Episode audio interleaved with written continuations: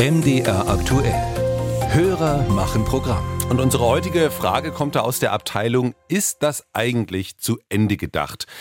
Bernd Knot aus Kloster Lausnitz fragt sich das in Bezug auf grünen Wasserstoff. Dieser wird ja mit Elektrolyse gewonnen, also mit Hilfe von Strom wird Wasser in Wasserstoff und Sauerstoff zerlegt. Das heißt also, Sauerstoff entsteht als Abfallprodukt. Das hat unseren Hörer auf eine Frage gebracht und er hat dabei nachgerechnet. Um ein Kilogramm Wasserstoff durch Elektrolyse herzustellen, entstehen ca. 5600 Liter Sauerstoff. Was geschieht mit diesem vielen Sauerstoff? Kann man diesen Sauerstoff nutzen und ist zu viel Sauerstoff in der Luft vielleicht sogar gefährlich für uns? André Seifert berichtet. Unternehmen wir einen kleinen Ausflug in die Zukunft. In 30 Jahren wird wohl Wasserstoff unverzichtbar sein. An jedem Wind- und Solarpark könnte ein Metallkasten stehen, ein Elektrolyseur. Der wird mit Wasser und dem überschüssigen Strom aus dem Park Wasserstoff herstellen, der auf Abruf als Energiequelle genutzt werden kann. Ein Zukunftsszenario, das wahrscheinlich ist. Forscher in aller Welt arbeiten daran, auch Professor Michael Brohn von der Uni Halle.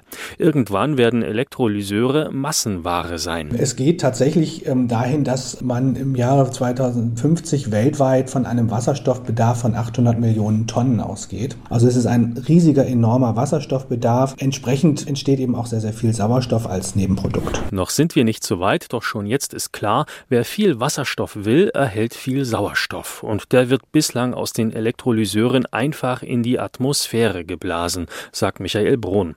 Dabei ließe sich auch der Sauerstoff sinnvoll verwenden. Wie, darüber müsse man sich in Zukunft Gedanken machen. Man kann den Sauerstoff natürlich auch gewinnen und nutzen. Es gibt einige Anwendungen in der chemischen Industrie, in der Stahlerzeugung, in der Medizin auch, aber die Mengen an Sauerstoff, die wir erzeugen, werden also den Bedarf doch weit übersteigen. Doch ist der Sauerstoffüberschuss in der Umgebung von Elektrolyseuren gefährlich? Unser Hörer aus Bad Kloster-Lausnitz hat schon mal ausgerechnet, wie viel Sauerstoff bei der Elektrolyse entsteht. Und seine Rechnung stimmt. Knapp 5600 Liter O2 fallen bei der Gewinnung von nur einem einzigen Kilo Wasserstoff an. Das sind zwei Dixie-Klos bis zum Rand gefüllt mit reinem Sauerstoff.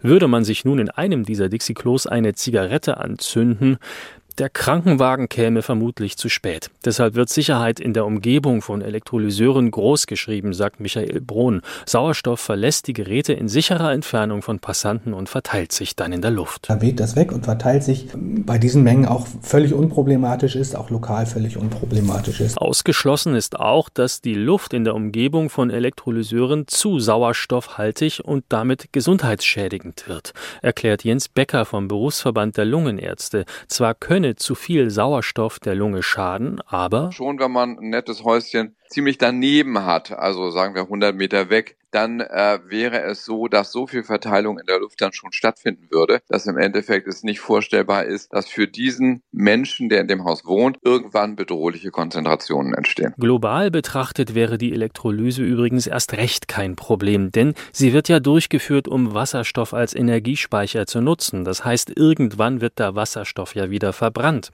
wobei übrigens wieder Wasser entsteht. Zum Verbrennen wird wiederum die Menge Sauerstoff benötigt, die bei der Elektrolyse frei geworden ist, ein chemisches Nullsummenspiel.